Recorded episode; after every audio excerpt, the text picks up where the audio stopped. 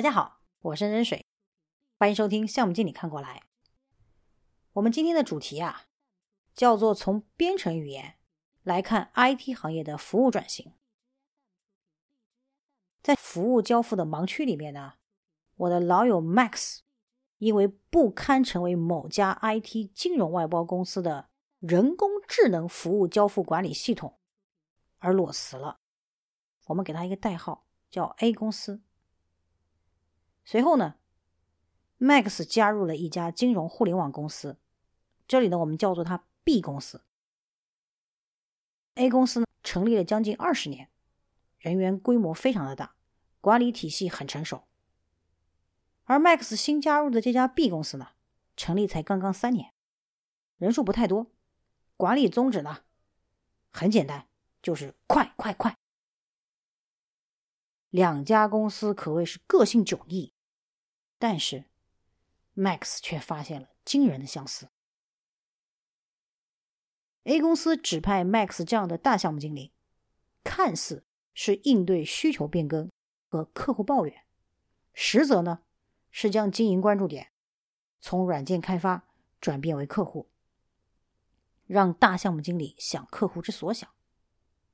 B 公司与 A 公司不同，它的组织架构不以项目为单位。而是把完整的项目组拆成了产品部、开发部、测试部三个部分，由产品经理来对接客户，引导需求，构思产品蓝图。B 公司的关注点看似是软件产品，其实呢仍然是客户和用户，而且 B 公司在这一点上比 A 公司更进一步，在客户想之前便想客户之所想了。两家公司事实上都在朝着更加以服务客户和用户为出发点来组织自己的经营活动。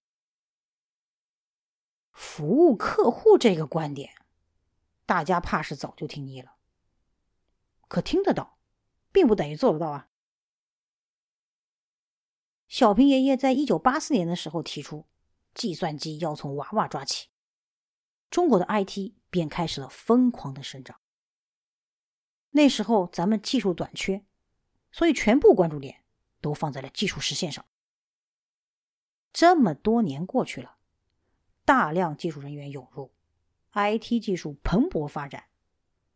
关注技术这个种子已经在行业内萌了芽、生了根，长成了一棵参天大树。程序员认为自身的技术很重要，这一点一点错也没有。但仅仅看到这一点却是一叶障目了。我在知乎上看到一个编程三十年的老铁说：“IT 行业可谓瞬息万变。”但是这句话不是说给程序员的，因为十年、二十年前的部分技术都还在，就算是三十年前的技术，也不过是穿了个马甲再来。本质不变，这个观点我在 TIOB e Tuber 发布的信息里面呢，也找到了印证。Tuber 指数并不是用来表征最好的或者代码行最多的编程语言，它反映的是什么呢？它反映的是编程语言的流行程度。其得分计算的依据呢，来自全球范围内有经验的工程师。相关的培训课程、第三方，以及像谷歌、Bing、雅虎、维基百科、亚马逊、油管和百度这样的主流搜索引擎，并且呢，每个月会更新一次。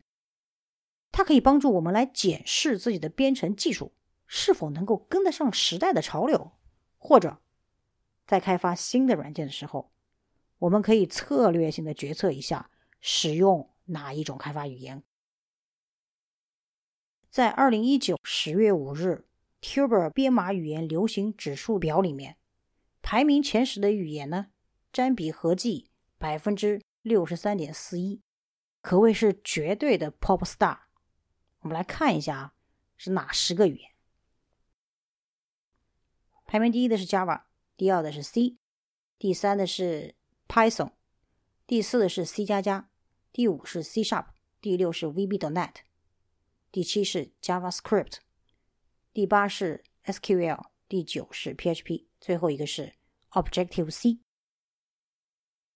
详细的这个排名细节呢，大家可以关注我们的这个微信公众号啊，Fancy 杠 info，回复 T I O B E Tuber 就可以看到详细的表了。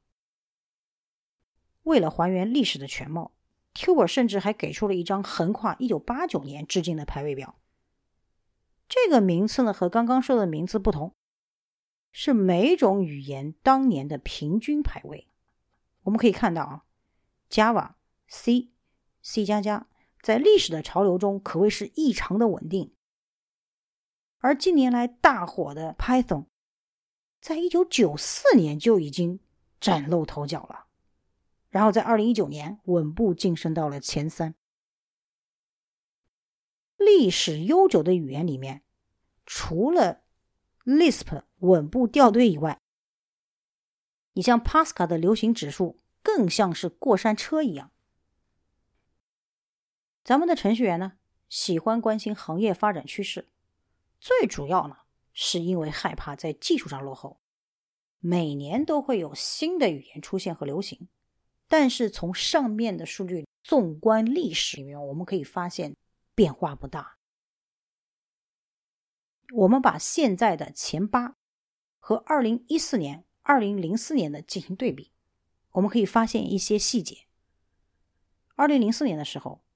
Perl 仍然是前八，其没落的原因一是来自于 Python，二是因为 Perl 五和 Perl 六的分裂。二零一四年，iPhone App 淘金热，Objective C 高中探花，但是随后呢就跌出了榜单。为什么呢？因为 Swift 取而代之了，但是 Swift 却从来没有排进前八。除了 Perl 和 Objective C 两个例外，其余的前八均没有出圈这就是编码语言的趋势之一。趋势这儿是其变化很慢。看清了这一点，你就应该理解，随着时间的推移，技术的壁垒势必会弱化，整个行业的技术成熟度会越来越高。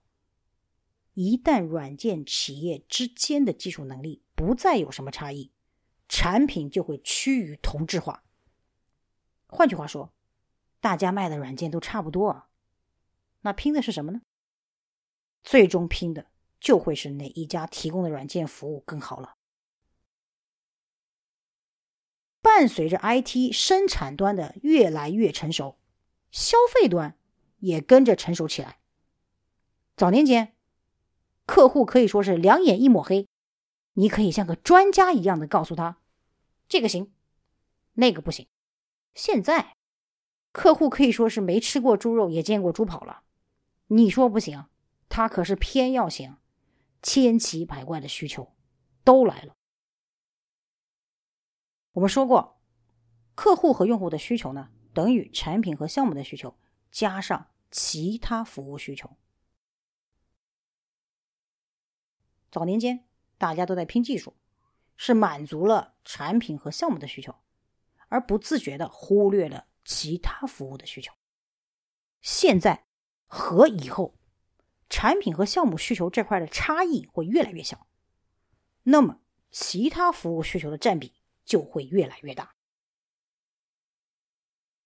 Hanfrey 说，程序员具备科学家思维，这种科学家思维呢？让他们会固执的认为，我们明明是做研发的，怎么可以去做服务呢？但事实上，从产业分类的角度来说，IT 本身就处于服务业，甚至说，IT 可以服务于各行各业，那么就可以说是服务中的服务啊。就凭这一点，程序员就必须得给自己立个 flag。应该利用手里的技术，更好的服务于客户和用户，别一味徜徉在技术的海洋里面。就拿前面提到的编码语言来说，起起伏伏，几经轮回，背后操盘的，你们以为是技术吗？当然不是，而应该是客户和用户的应用场景。因为应用场景是客户和用户实现需求的方式啊。比如说刚开始的时候，大家关注什么？